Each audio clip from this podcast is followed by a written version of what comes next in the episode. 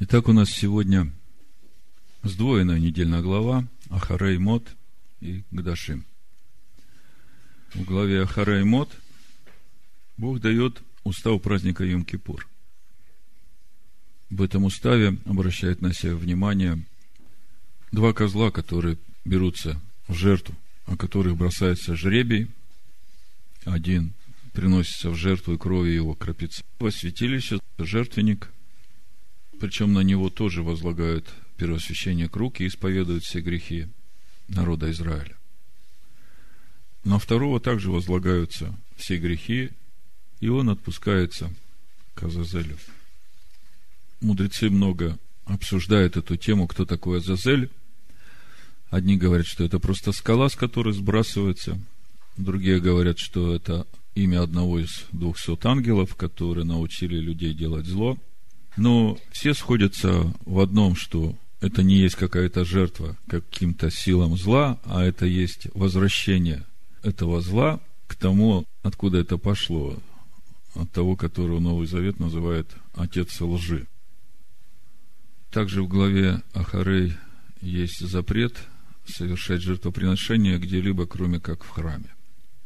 Запрет употреблять пищу, кровь, запрет кровосмешения и других извращений половых связей. Глава Гдашим начинается словами «Святы будьте, ибо я свят, Бог всесильный ваш». И за этим следуют десятки заповедей, исполнением которых познающий Бога может осветить себя и соотнести себя с божественной святостью. Эти заповеди включают в себя запрет идолопоклонства – заповедь о благотворительности, принцип равенства всех людей перед законом, запрет грехоблудия, соблюдение шаббата, честность в деловых отношениях, боязнь и почитания родителей, святость человеческой жизни.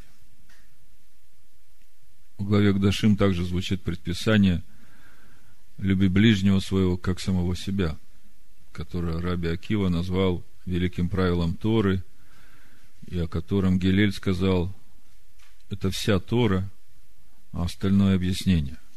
В этой главе также говорится о пришельце, это 34 стих 19 главы. Пришелец, поселившийся у вас, да будет для вас то же, что туземец ваш, то есть то, что природный житель. Люби его как себя, ибо и вы были пришельцем в земле египетской, я, Господь Бог ваш.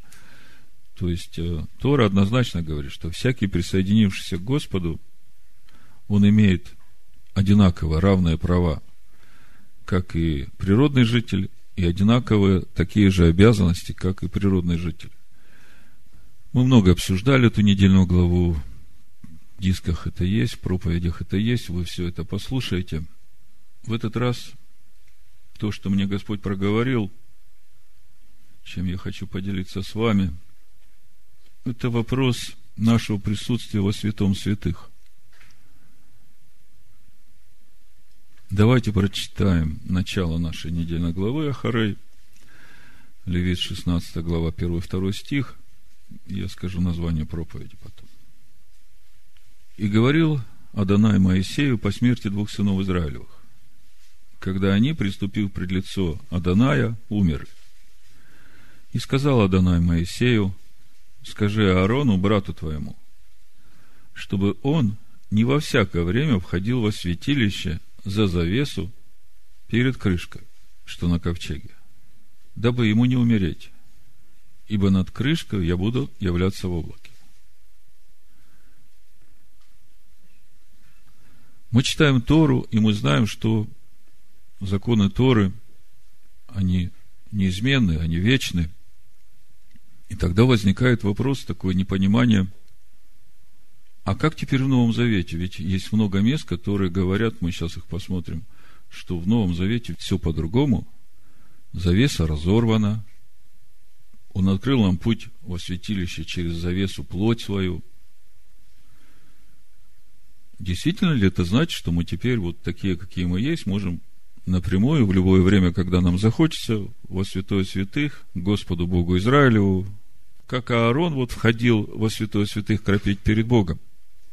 Или же речь идет о чем-то другом? Тем более, что в других местах мы читаем, что Иешуа вошел за нас как предтеча, чтобы предстать перед Богом. Давайте посмотрим эти места Писания. Что говорит Новый Завет по этому поводу, поскольку в Торе мы читаем, не во всякое время входи во святилище за завесу перед крышку, потому что там я буду являться в облаке, а чтобы тебе не умереть. И это обращение к первосвященнику. То есть мы видим, что уже здесь изначально забота Всевышнего о том, чтобы, ну, в данном случае первосвященник который из сынов Израилевых, речь не идет о Машехе Иешуа, Бог заботится, чтобы не умер первосвященник, тем более, что мы видим, что его сыновья, Надав и Авиуд, умерли. Как же теперь, после того, что Иешуа совершил, умер за наши грехи, воскрес, воссел одесную Бога, давайте посмотрим несколько мест Нового Завета, чтобы попробовать обрисовать какую-то картину и понять, что же на самом деле происходит. Все, о чем я буду сейчас говорить, я думаю, что самое важное из всего этого увидеть, насколько велика милость и долготерпение Всевышнего к нам, и насколько важно это время, которое вот сейчас мы имеем, которое дано нам, чтобы познавать Его. Почему важно? Потому что там, где Его природа в нас – она уже не боится этого огня, который окружает Бога.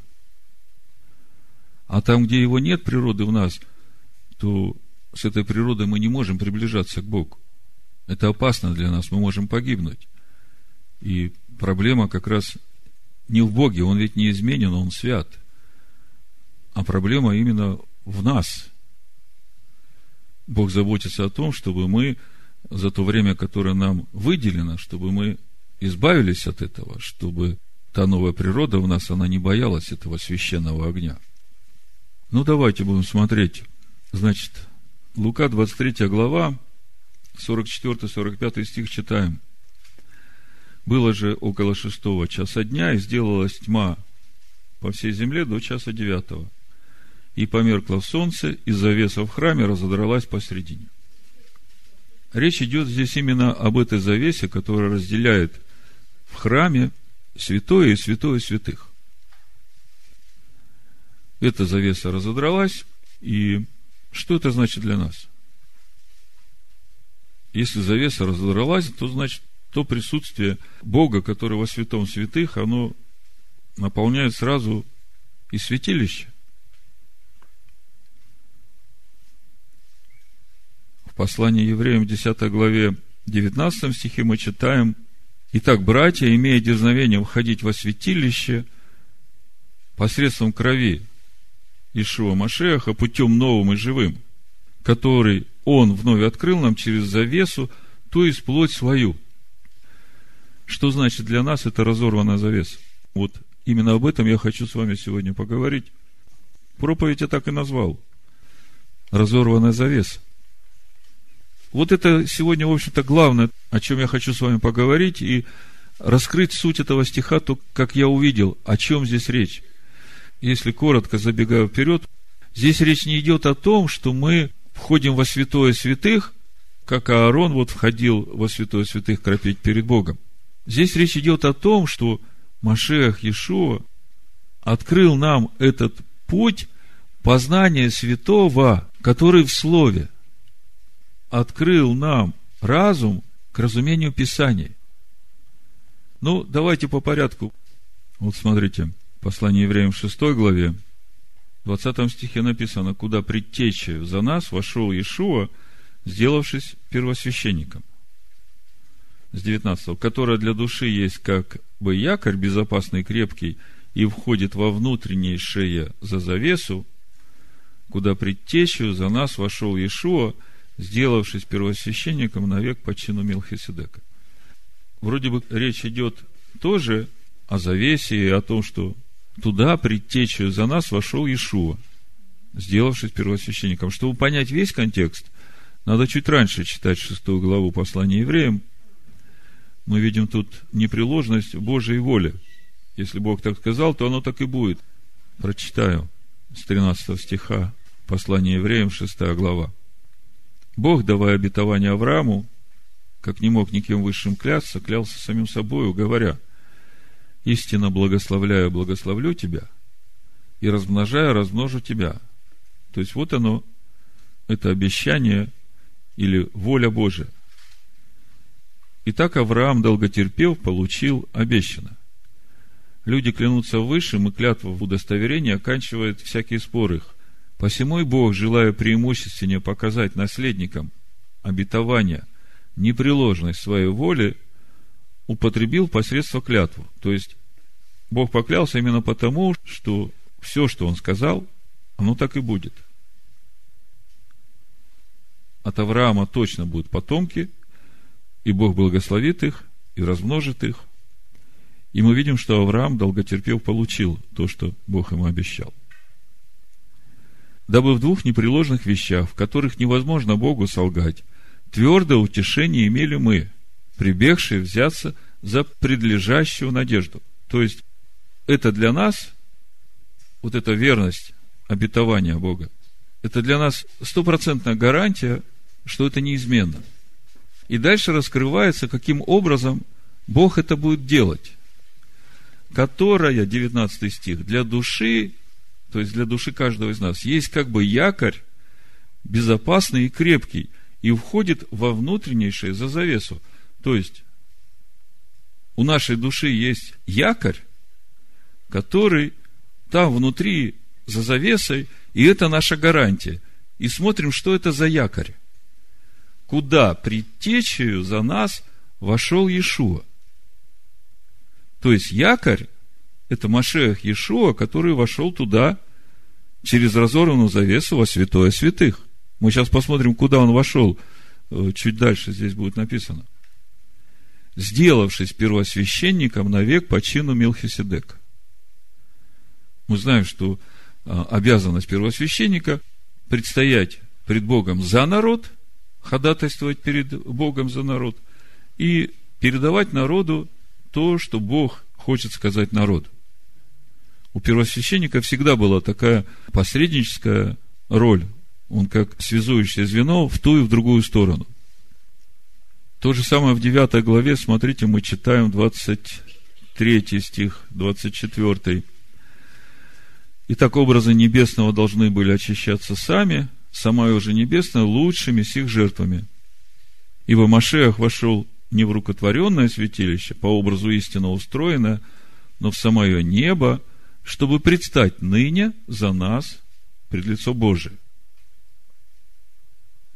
То есть, вот это и есть вот то святое святых, куда вошел Иешуа, и мы видим, что написано, чтобы предстать за нас ныне пред лицо Божие. Есть еще одно место, это послание Ефесянам, первая глава, с 19 по 23 стих, читая которое, можно увидеть, что мы действительно уже, как церковь Машеха Иешуа, мы уже превыше всякой власти и силы в этом мире, мы уже на небесах, посажены одесную Бога. Я прочитаю. Послание Ефесянам, первая глава, с 19 стиха и как безмерно величие могущества Его в нас, верующих, по действию державной силы Его, которую Он воздействовал в Машехе, воскресив Его из мертвых и посадив одесную себя на небесах, превыше всякого начальства и власти, и силы, и господства, и всякого имени, именуемого не только в всем веке, но и в будущем и все покорил под ноги его и поставил его выше всего главою церкви, общины своей, которая есть тело его, полнота, наполняющая все во всем. Вот читаешь, да, так оно есть. Я принадлежу его общине, он глава, он одесную Бога, все покорил под ноги его, поставил его выше всего, главою общины, то есть, значит, под ноги, значит, под мои ноги. Да, так оно и есть. Но тогда почему в послании евреям в 12 главе написано, 18 стих, что мы только приступили к этой горе? К этой горе, где уже есть церковь первенцев, к этой горе, которая есть небесный Иерусалим, это гора, которая Сион, град Бога Живого. Так мы только приступили или мы уже там?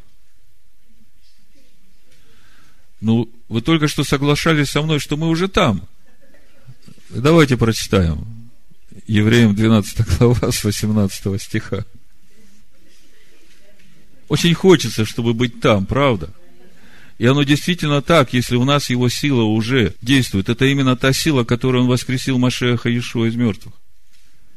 И именно эта сила свидетельства новой природы в нас. Именно его новая природа в нас – это то, где мы не грешим.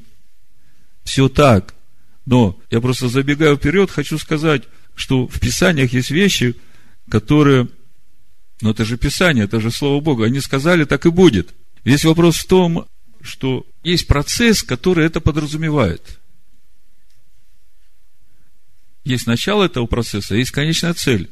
И есть путь, который надо проходить. И когда мы берем конечную цель и уже исповедуем, ну, как это нас учили раньше. Вот возьми этот стих, исповедуй, и тебе это будет. А в процессе не участвуешь. Вот такой, какой ты есть, как 20 лет возмущалась, что твой муж тапочки не убирает – на место не ставит. Так и возмущаешься, и ничего не изменилось ни с тобой, ни с мужем. И при всем при этом, да, я исповедую эту конечную цель, я уже на небесах. То есть, если ты действительно исповедуешь, если ты идешь этим путем, то в течение этих 20 лет уже должно было что-то у тебя измениться. Бытовой пример, но проверить себя можно в процессе ты или нет, именно вот на своих привычках, на своих самых таких ежедневных реакциях на стандартные вещи, которые происходят в твоей жизни. Вот именно это как бы свидетельствует человеку, обновляется его природа или нет. Потому что вот мы в среду говорили о мыслях души, и мы говорили о том, что весь процесс нашего спасения – это обновление наших мыслей в душе нашей, то есть нашего характера, наших реакций, нашего поведения, именно в подобие Слова Божьего, чтобы там уже мысли Слова Божьего были. И вот это свидетельство обновления нашей души, свидетельство спасения. Так вот, с 18 стиха читаю, да, 12 глава послания евреев. «Вы приступили не к горе осязаемой и пылающей огнем, и не к тьме, и к мраку, и буре, не к трубному звуку и глазу глаголов, которые слышавшие просили, чтобы к ним более не было продолжаемого слова – ибо они не могли стерпеть того, что заповедуемо было. Если зверь прикоснется к горе, будет побит камнями или поражен стрелою. И столь ужасно было это видение, что и Моисей сказал, я в страхе и трепете. Но вы приступили к горе Сиону, и к ограду Бога живого, и к небесному Иерусалиму, и тьмам ангелов, и к торжествующему собору, и церкви первенцев, написанных на небесах – и к судье всех Богу, и к духам праведников, достигших совершенства, и к ходатаю Нового Завета Ишуа, и крови кропления, говорящей лучше, нежели Авелева. Здесь пока остановлюсь. И вот э, еще раз читаю, значит, э, Ефесянам первую главу. «Воскресив его из мертвых, посадив одесную себя, речь идет о Машеях Ишуа, на небесах – превыше всякого начальства и власти, и силы, и господства, и всякого имени, именуемого не только в всем веке, но и в будущем. И все покорил под ноги его, поставил его выше всего главою церкви, которая есть тело его, полнота наполняющего все во всем. О церкви речь идет. О теле его. Да? Мы его тело? Да.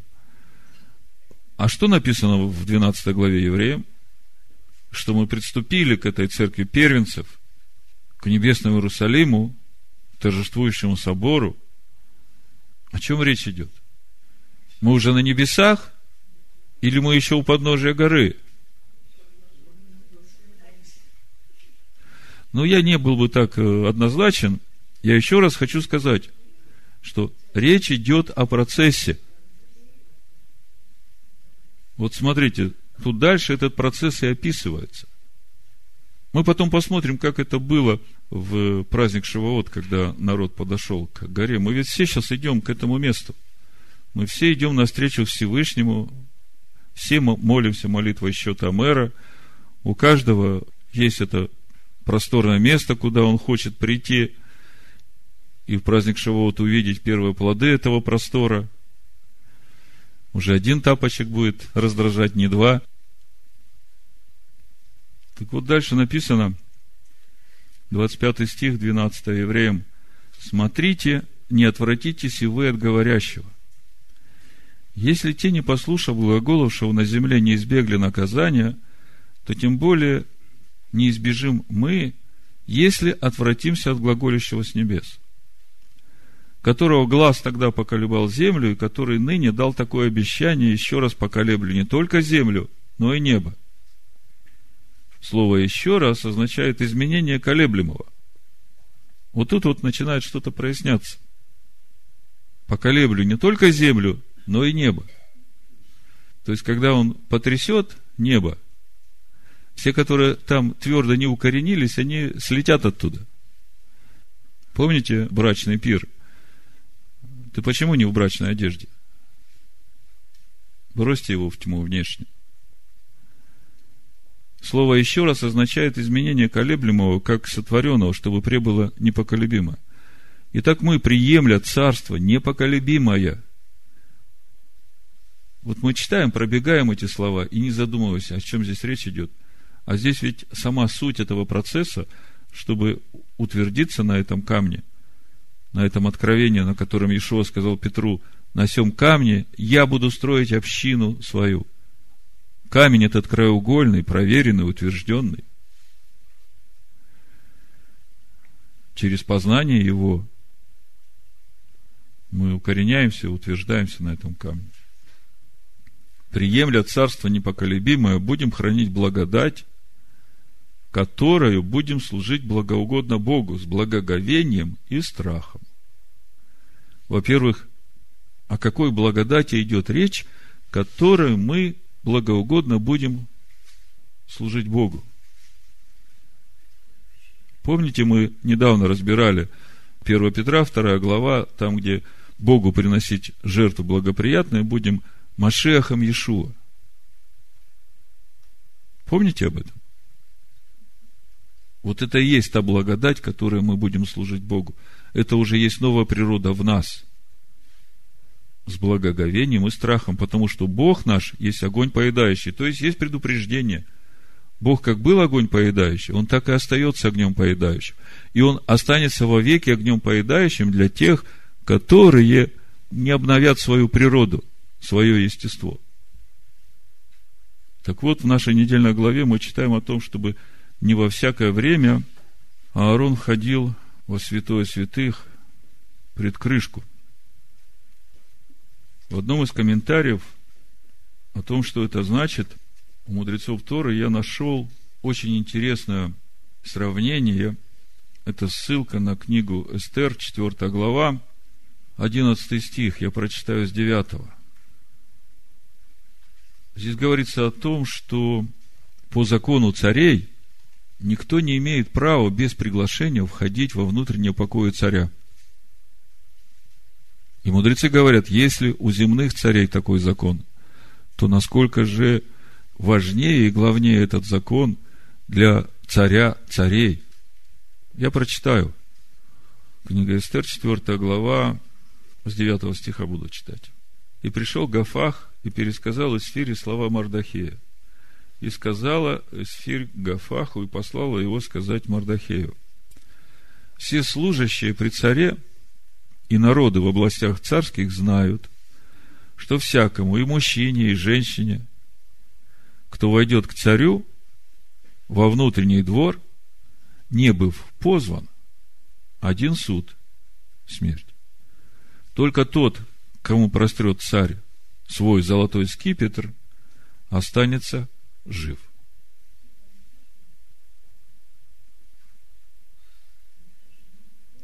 Помните, Моисей молится, Господи, вот если я обрел благоволение в очах Твоих, то прошу тебя, молю тебя, открой мне путь твой, дабы мне познать тебя, чтобы обрести благоволение в очах твоих.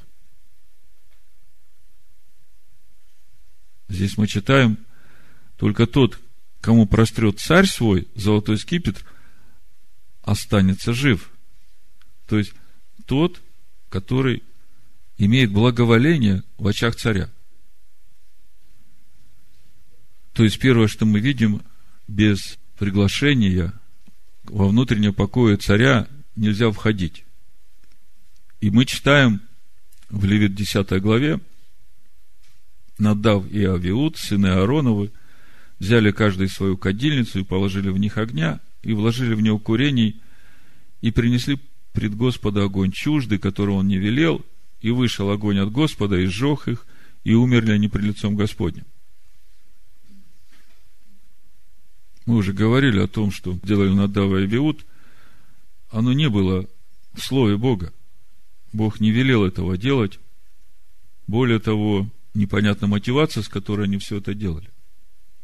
Вот на фоне всего этого еще одна картина, как Бог приготавливает через Моисея народ встречу с собой в то время, когда они уже приблизились к горе Хариф, и вот-вот должно раскрыться присутствие Бога. Давайте откроем 19 главу и посмотрим несколько мест Писания и увидим вот эти вот нюансы, о которых мы говорили – о том, что без приглашения к Богу вообще никто входить не может. И о том, что священники, которые будут приближаться к Богу, они должны осветить себя, иначе будут поражены Господом, и это напрямую к нам относится.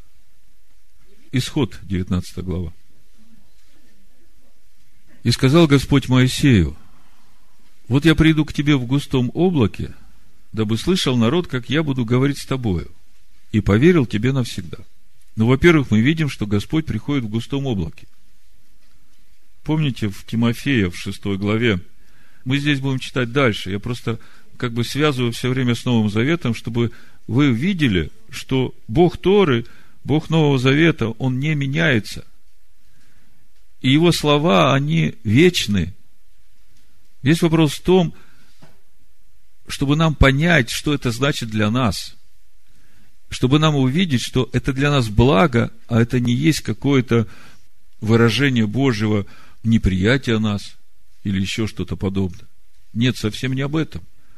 В этом во всем милость и любовь Бога к человеку. Только надо это увидеть и понять, что за всем этим стоит, чего Бог ожидает для нас вот в это время благоволения, милости, которое мы сейчас имеем. Значит, приходит Бог в густом облаке. Помните, еще есть место, когда Соломон построил храм. Это Третье Царство, восьмая глава. Ну, с десятого стиха прочитаю. Когда священники вышли из святилища, облако наполнило дом Господень. И не могли священники стоять на служении по причине облака, ибо слава Господня наполнила храм Господень. Тогда сказал Соломон – Адонай сказал, что он благоволит обитать во мгле. Слышите, да? Бог благоволит обитать во мгле. Почему? В Тимофея, в первом послании, в шестой главе, мы читаем, в шестнадцатом стихе написано «Единый, имеющий бессмертие, который обитает в неприступном свете» которого никто из человеков не видел и видеть не может. Ему честь и держава вечная. Аминь. Вот если все это вместе сложить, мы возвращаемся в 19 главу, мы видим, что вот это облако, в котором является Бог, это как бы такая предохраняющая защита для человека, потому что человеки не способны устоять в присутствии Бога. И тем не менее, через э, эту тьму все равно пробивается этот свет, это сияние славы Бога, которое все еще опасно для человека, приближающегося к нему, будучи не подготовленным, не освященным и не очищенным. Мы начали читать исход, 19 главу, с 9 стиха, я продолжу. Вот я приду к тебе в густом облаке, дабы слышал народ, как я буду говорить с тобою, и поверил тебе навсегда. И Моисей объявил слова народа Господу. И сказал Господь Моисею, пойди к народу и освети его сегодня и завтра, пусть вымоют одежды свои, чтобы быть готовыми к третьему дню. Ибо в третий день сойдет Господь пред глазами всего народа на гору Синай. Слова пророческие, они сегодня относятся к каждому из нас. И это то, о чем мы сегодня говорим. Чтобы быть готовыми к третьему дню, ибо в третий день сойдет Господь пред глазами всего народа на гору Синай. И проведи для народа черту со всех сторон и скажи, берегитесь восходить на гору и прикасаться к подошве ее. Всякий, кто прикоснется к горе, предан будет смерти. Почему такая строгость? То есть, эта строгость не потому, что Бог такой человека-ненавистник. Это строгость именно потому, что человек по своей несовершенной природе не может выдержать этого присутствия. Бог поэтому говорит, ребята, пожалуйста, соблюдайте дистанцию, чтобы вам не погибнуть. 18 стих. Гора же Синай вся дымилась от того, что Господь сошел на нее в огне. И восходил от нее дым, как дым из печи, и вся гора сильно колебалась. И звук трубный становился сильнее и сильнее. Моисей говорил, и Бог отвечал ему голосом, и сошел Господь на гору Синай, на вершину горы. И вот мы читаем, и призвал Господь Моисея на вершину горы, и взошел Моисей. Видите?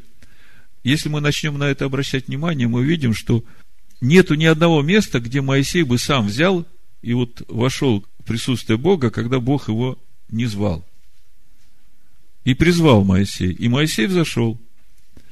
21 стих. И сказал Господь Моисею, сойди и подтверди народу, чтобы он не порывался к Господу видеть его, и чтобы не пали многие из него, священники же, приближающиеся к Господу, должны осветить себя, чтобы не поразил их Господь, Адонай. То есть, первое, что мы видим, Моисей входил. Вообще вопрос интересный, куда входил Моисей. Я вам прочитаю один стих. Вот смотрите, Исход 20 глава, 21 стих. «И стоял народ вдали, а Моисей вступил во мрак, где Бог. Это синодальный перевод, да? В 21 стихе 20 главы. На иврите написано в Маше Нигаш Эль Арафель Ашер Шам Аэлагим. И переводится так. Маше подступил к тьме, там, где Бог. То есть Моисей приблизился к этой тьме, но не вступил туда, а подошел к ней. А в этой тьме был сам Всевышний. Вот эта тьма, это не то, что мы читаем хашех. Это слово на иврите арафель. Арафель переводится как туман или тусклость. Помните, Павел говорит, через тусклое стекло мы все видим. Вот это тьма. Поэтому Соломон говорит, Бог благоволит обитать во тьме. Давайте теперь попробуем понять, вот то самое главное, что же написано в 19 стихе послания евреям 10 главы, где автор послания говорит, что Итак, братья, имея дерзновение входить во святилище посредством крови Ишуа Машеха, путем новым и живым, который Он вновь открыл нам через завесу, то есть плоть свою. Здесь речь не идет о том, что мы входим во святое святых, как Аарон вот входил во святое святых кропить перед Богом. Здесь речь идет о том, что Машех Иешуа открыл нам этот путь познания святого, который в Слове.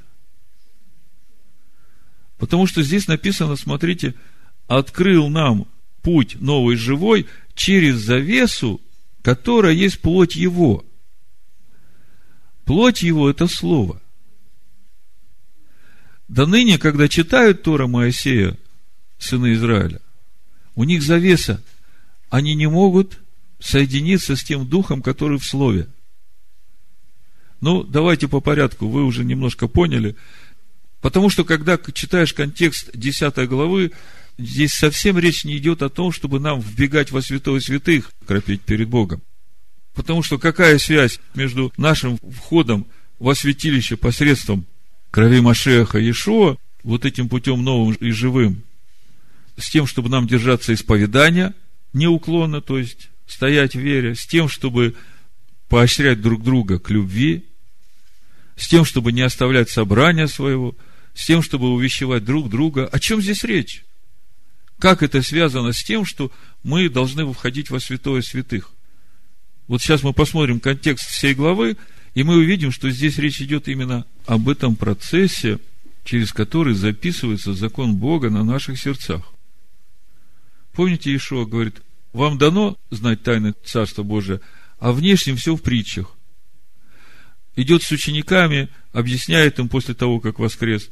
И когда преломил с ними хлеб, там открылся ум к разумению Писаний. Давайте все по местам Писания посмотрим. Буду читать 10 главу послания евреям. Важно всю главу прочитать, чтобы увидеть контекст, потому что когда мы вырываем стихи, тогда трудно все уловить. Но когда мы сейчас будем читать контекст, мы увидим, о чем говорит этот 19 стих. Но сразу, чтобы вам легче было это все принять, я скажу, что на греческом вот это слово «входить во святилище» в 19 стихе, имея дерзновение, входить во святилище. То есть мы с самого начала поставили вопрос, куда мы входим? В какое святилище? О чем речь? Если посмотреть на греческом, то это слово «гагион» и переводится как «святое». Это слово действительно используется в других параллельных местах как святилище. Но если смотреть пословный греческий перевод 19 стиха, смотрите, написано «имеющие так, братья, право для входа в святое в крови Иешуа. А если посмотреть другое место, где используется это же слово здесь же в послании евреям, это первый, второй стих восьмой главы послания евреев. Там то же самое словосочетание стоит, и пословный греческий перевод как бы очень близко подводит нас к пониманию этого святого, в которое он открыл нам путь новый и живой. Я прочитаю. Восьмая глава, первый, второй стих – Написано, главное же в том, о чем говорим, есть то, мы имеем такого первосвященника, который воссел одесную престола величия на небесах, и есть священнодействователь святилища Искини истины, который воздвиг Господь, а не человек. Так вот, пословный греческий, слушайте, как звучит. Главное же при говорящемся таково. Имеем первосвященника, который сел справа от престола величия в небесах, святых служитель, слышите? Святых служитель. И скинии истиной, которую воздвиг Господь, а не человек. То есть, возвращаемся опять в 19 стих, смотрите, 10 главы имеющие, итак, братья, право для входа в святое в крови Иешуа. В какое святое получили право входить через кровь Иешуа? Лука 24, 45. Тогда отверз ему ум к разумению Писания. Матвея 13 глава, 10-11 стих. И приступив, ученики сказали ему, для чего притчами говоришь им? Он сказал им в ответ, для того, что вам дано знать тайны Царствия Небесного, а им не дано. То есть, вдруг в какой-то момент ученикам Ешо дается возможность входа в тайны Царства Небесного. Дается возможность соединения с святым, которое в Слове. Почему тем не дано, конечно, эта тема большая, требует отдельного разговора. Но если коротко, то у Исаия 8 главе об этом написано. Я прочитаю. С 11 стиха написано, «Ибо так говорит мне Адонай, держа на мне крепкую руку и внушая мне не ходить путем всего народа, и сказал, не называйте заговором всего того, что народ все называет заговором. И не бойтесь того, чего он боится, и не страшитесь. Господа Саваофа, его чтите свято, и он страх ваш, и он трепет ваш. И будет он освящением и камнем преткновения, и скалою соблазна для обоих домов Израиля, петлею и сетью для жителей Иерусалима, и многие из них приткнутся и упадут, и разобьются, и запутаются в сети и будут уловлены. И вот 16 стих. «Завяжи свидетельство и запечатай откровение при учениках моих. Итак, я надеюсь на Господа, скрывшего лицо свое от дома Иаковлева, и уповаю на него. Вот я и дети, которых дал мне Господь, как указание и предзнаменование в Израиле от Господа Саваофа, живущего на горе Сионе. Смотрите, он будет освящением, Господь Савов, и камнем преткновения, и скалою соблазна для обоих домов Израиля. То есть, одновременно, для кого-то он будет освящением, Бог. Скажите, когда Бог освящает нас? О, когда мы светим Его имя. И вместе с тем, этот же Бог будет камнем преткновения. И Бог говорит, вот запечатай это свидетельство при учениках моих. А Ишуа приходит и говорит, внешним притчах, а вам дано знать тайны. То есть, если это все вместе сложить, то можно видеть, что Бога интересует вот этот путь для каждого человека, который есть путь ученичества. Путь тех, которые могут соединяться с этим святым, с божеским естеством, как говорит апостол Петр. Мы стали причастниками божеского естества. И вот это и есть процесс нашего освящения, как э, мы читаем в Исход 19 главе, будьте готовы к третьему дню, священники, приближающиеся ко мне, должны осветиться. Ну, еще в этом же контексте 1 Коринфянам 6 глава 16-17 стих написано «Или не знаете, что совокупляющийся с блудницей становится одно тело с нею? Ибо сказано, два будут одна плоть. А соединяющийся с Господом есть один дух с Господом. То есть, здесь ключ к тому, как соединиться с Господом, стать одним духом с Богом. Нужно соединиться с Его Словом в сердце своем. То же самое мы читаем 2 э, Коринфянам 3 глава. 12 стих и дальше. «Итак, имея такую надежду, мы действуем с великим дерзновением, а не так, как Моисей, который полагал покрывалу на лицо свое, чтобы сыны Израилевы не взирали на конец приходящего. И мы говорили, что речь идет о ветхой природе, которая конец. Но и умы их ослеплены, ибо то же самое покрывало до ныне остается не снятым при чтении Старого Завета, потому что оно снимается Машехом. До ныне, когда они читают Моисея, покрывало лежит на сердцах их – но когда обращаются к Господу, тогда это покрывало снимается. Господь есть Дух, а где Дух Господень, где обитает Дух Вечного Повелителя, там свобода. Мы же все открытым лицом, как в зеркале, взирая на славу Господню, преображаемся в тот же образ от славы в славу, как от Господня Духа. Ну, в общем, главную мысль я вам уже практически раскрыл. Давайте теперь вернемся в десятую главу послание евреям, прочитаем ее и на этом закончим. То здесь главное увидеть контекст этой десятой главы, о чем говорит автор, чтобы понять, что же значит иметь дерзновение во входить в святое посредством крови Ишуа Машеха путем новым и живым, который он вновь открыл нам через завесу, то есть плоть свою. Суть очень простая – когда мы сокрушаемся перед Богом, и когда мы приходим к Нему с нищетой духа своего, с сокрушенным, смиренным духом и сердцем, тогда Бог начинает животворить наши сердца. И все это потому, что мы имеем вот эту жертву, которая искупает наши грехи и дает нам возможность приближаться к святому.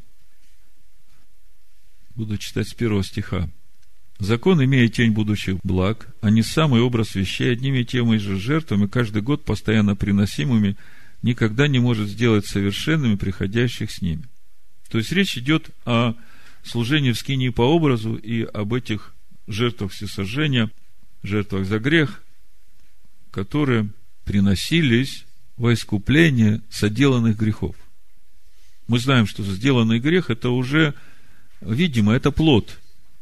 Но для того, чтобы освободить человека от вот этой природы, вот этого дерева, которое приносит эти плоды греха, мало просто каждый раз молиться о прощении за грехи, потому что дерево-то внутри продолжает расти, и при всем желании человек, как бы он себя не обуздывал, если это дерево не вырвать из него – то плоды будут. Третий стих. Но жертвами каждогодно напоминается о грехах, ибо невозможно, чтобы кровь тельцов и козлов уничтожала грехи. То есть, как бы первая часть. Поставлена проблема. Каждый год приносится жертвы за грехи, а Бога это не устраивает. Грехи одни и те же постоянно, сколько это будет продолжаться. Пятый стих. Посему, то есть именно по этой причине, Машех, входя в мир, говорит, жертвы и приношения не восхотел, но тело уготовал мне. Всесожжение жертвы за грех не угодно тебе. Помните, в 50-м псалме Давид говорит, жертва Богу, дух сокрушенный. Сердце смиренного сокрушенного ты не презришь, Боже. Тогда я сказал, вот здесь вот сразу обратите внимание, посему Машех, входя в мир, говорит, жертвы приношения ты не восхотел, но тело уготовал мне. Тело – это о ком речь? А Иешуа, да? А кто входит в мир? Машиах. А где он был до этого? Кто такой Машех? Слово Бога. Бог этот мир сотворил своим словом. Бог творит человека по образу этого слова. И у Бога есть воля сотворить человека по образу и подобию этого слова Бога. Бог вводит человека в Эдемский сад и говорит, вот это дерево жизни, вот это слово. Познавай его, возделывай его, храни его. Что сделал человек? Он попробовал другое дерево, и теперь вот с этим деревом у него постоянно проблема. Оно плодоносит и плодоносит. Поэтому, именно поэтому Машех, входя в мир, говорит, иду исполнить волю твою Божию. Отменяет первое, чтобы постановить второе. У Бога есть воля сотворить человека по образу и подобию. По сей-то воле, освященым и единократным принесением тела Ишуа Машеха – и всякий священник ежедневно стоит в служении, многократно приносит одни и те же жертвы, которые никогда не могут истребить грехов. Почему не могут? Потому что дерево греха остается. Он же, принеся одну жертву за грехи, навсегда воссел одесную Бога, ожидая, смотрите, жертва одна, совершенная, он воссел одесную Бога, он стал ходатаем за нас, и все это именно для того, чтобы он там сидит, ходатайствует, ожидает. Мы в нем имеем доступ к святому. То есть, по сути, это та же самая ситуация, как Бог заново нас возродил от живого слова, как Адама ввел в Эдемский сад и говорит, вот познавай, чтобы тебе уподобиться, не только образом быть, но и подобием моего сына. Так вот он ожидает, доколе враги его будут положены в подножие ног его. Скажите, о чем речь, о чем этот стих говорит? Вот конкретно каждому из нас. Чего он ожидает вот с тех пор, как он пришел в нашу жизнь? Чтобы его враги были положены в подножие ног. А кто его враги? то, что бунтует против слова. Амен. То есть, жертва одна, совершенная. Он нас осветил. Мы находимся покрыты его жертвой, и он там одесную Бога. Помните, что есть время, которое отведено на все это. И это милость Бога. Бог говорит, будьте готовы к третьему дню. Священники должны, которые приближаются, осветиться. И он ждет, доколе враги его будут положены в подножие ног его. Ибо он одним приношением навсегда сделал совершенными освящаемых. Вот какая, смотрите, картина. Одним приношением сделал нас совершенными. И при всем при этом ждет, когда все враги его, которые восстают против него в наших душах, будут положены под ноги его. А скажите, что будет с нами, когда все враги будут положены под ноги его? Вот давайте откроем э, первое послание Иоанна, пятую главу, мы увидим, что будет, когда все враги будут положены в подножие ног его. 18 стих. Мы знаем, что всякий рожденный от Бога не грешит. Но рожденный от Бога хранит себя, и лукавый не прикасается к нему. Раньше я читал и думал, как бы виноватый все время ходил. У меня вопрос возникал. А рожден я от Бога, если рожденный от Бога уже не грешит, а я вроде как рожден от Бога, а тем не менее продолжаю грешить. Я не понимал этот стих. Он как бы все время свидетельствовал против меня. Только потом, когда вот я начал десятую главу изучать, я понял, что там, где его слово стало во мне плотью, там, где уже все враги положены в душе моей под ноги его, вот там я действительно уже не грешу. Моя новая природа, ей противоестественно грешить. А вот этот путь, который мы сейчас проходим, счета мэра, это как раз и есть путь, когда мы прикладываем все усилия, чтобы положить под ноги вот ту тесноту, которая восстает на него в нас.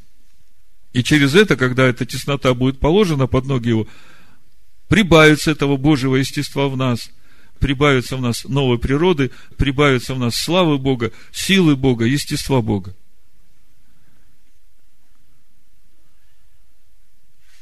Ибо он одним приношением навсегда сделал совершенных, освящаемых. Вот здесь вот как раз начинается уже тот момент, когда конец пути, он подразумевает и весь процесс. Если мы берем только конец пути и исповедуем его, а в процессе не участвуем, то тогда мы и конца не увидим. Не дойдем туда. 15 стих, 10 глава послания евреям. О сем свидетельствует нам и Дух Святый. Ибо сказано, вот завет, который завещеваю им после тех дней, говорит Господь, вложу законы мои в сердца их, и в мыслях их напишу их, и греховых и беззаконий их не вспомяну более. Скажите, какая связь вот с тем, что Машех входит в этот мир для того, чтобы исполнить волю Бога, приносит совершенную жертву, жертву за грехи, не хочет Бог, ожидает чего-то нового от нас. И тут мы приходим к тому, что Бог говорит через Еремию, вложу законы мои в сердца их, и на внутренность их напишу их. Вы видите, как все выстраивается в одну линию? Это же то новое дерево, это же та новая природа, которую Бог в нас сейчас взращивает. Это как раз тот процесс, когда его враги под ноги его кладутся. А где прощение грехов, там не нужно приношение за них. Если законы вложены внутрь нас, то у нас уже новая природа. Тогда грешить для нас уже противоестественно. 19 стих. Итак, то есть, учитывая все сказанное, а что было сказано? Если по пунктам, то, что мы с первого стиха 10 главы читаем. Значит, жертву за грех Бог уже не принимает. Почему? Потому что каждый год одни и те же грехи, а природа не меняется. Наступает время, когда в мир приходит Машиах через рождение Иешуа. И приходит именно для того, чтобы уже разбираться не с грехами, которые плоды, разбираться с этим деревом, которое приносит эти грехи. И всякий, принимающий его, Машеха, Иешуа, его жертву, для него открывается доступ в это святое, то есть, по сути, он входит в этот Эдемский сад, чтобы вкушать это дерево жизни. Вам дано знать тайны Царствия Божьего, а внешнем все в притчах. Открыл нам ум к разумению Писаний. Соединяющийся с Господом есть один Дух с Господом. А у сыновей Якова покрывало еще лежит на сердцах. Откровение запечатано при учениках. Я как бы вам все это напоминаю, чтобы у вас картина выстраивалась. И в итоге Машех Ешо приносит совершенную жертву, через это делает нас совершенными, как мы читаем, навсегда. И это как бы данный нам аванс, чтобы, став на этот путь познания святого, мы пришли в то состояние, когда законы Бога будут записаны на сердцах наших и на внутренностях наших. Потому что этот процесс – это совместный процесс человека, Машеха, Ишуа и Бога. Как мы читаем в начале, сотворим человека по образу нашему и по подобию нашему. Сотворим, к кому обращается Бог? И вот он, 19 стих, учитывая все это, становится понятным, в какое святое посредством крови Ишуа Машеха получили мы доступ – Итак, братья, имея дерзновение входить во святое посредством крови Ишуа Машеха, я читаю во святое, потому что Гагион на греческом, это и есть святое переводится. Святое. Я понимаю, что в святом святых присутствие Бога. И мы также понимаем, что присутствие Бога в Слове. В Слове Бога Дух Бога. Но чтобы соединиться с этим духом, надо же как-то приблизиться туда, надо же как-то пройти через эту завесу слова. Вот мы и читаем, что Он вновь открыл нам завесу, то есть плоть свою. Значит, имея дерзновение входить во святое посредством кровейшего Машеха путем новым и живым – который Он вновь открыл нам через завесу, то есть плоть свою. Оказывается, завеса – это непонимание того, что сокрыто в Слове Божьем. А Он через свою кровь открывает нам путь и открывает нам ум к разумению того, что сокрыто в Слове Божьем, чтобы нам соединиться с этим святым. Когда Слово в нас становится плотью – тогда вот то, что в Слове святое, оно становится нашим естеством. И вот по мере того, как мы со Словом становимся одно, мы все больше и ближе и ближе приближаемся к Богу. И так приготовляются наши души к тому времени, когда откроется Всевышний. Как мы читали в 33 главе Исаия, помните, кто может жить при этом вечном пламени, огне пожирающем? Грешники устрашились на сегодня. И тогда все понятно, что написано дальше. Почему надо держаться исповедания упования неуклонно, почему нужно приступать с искренним сердцем, с полной верой, краплением очистив сердца, быть внимательным друг к другу, поощряя к любви и добрым делам. Это путь, это процесс, который свидетельствует о нашем преображении, о новом творении в нас. Не будем оставлять собрание своего, как есть у некоторых обычай – но будем увещевать друг друга, тем более, чем более усматривайте приближение Дня Онова.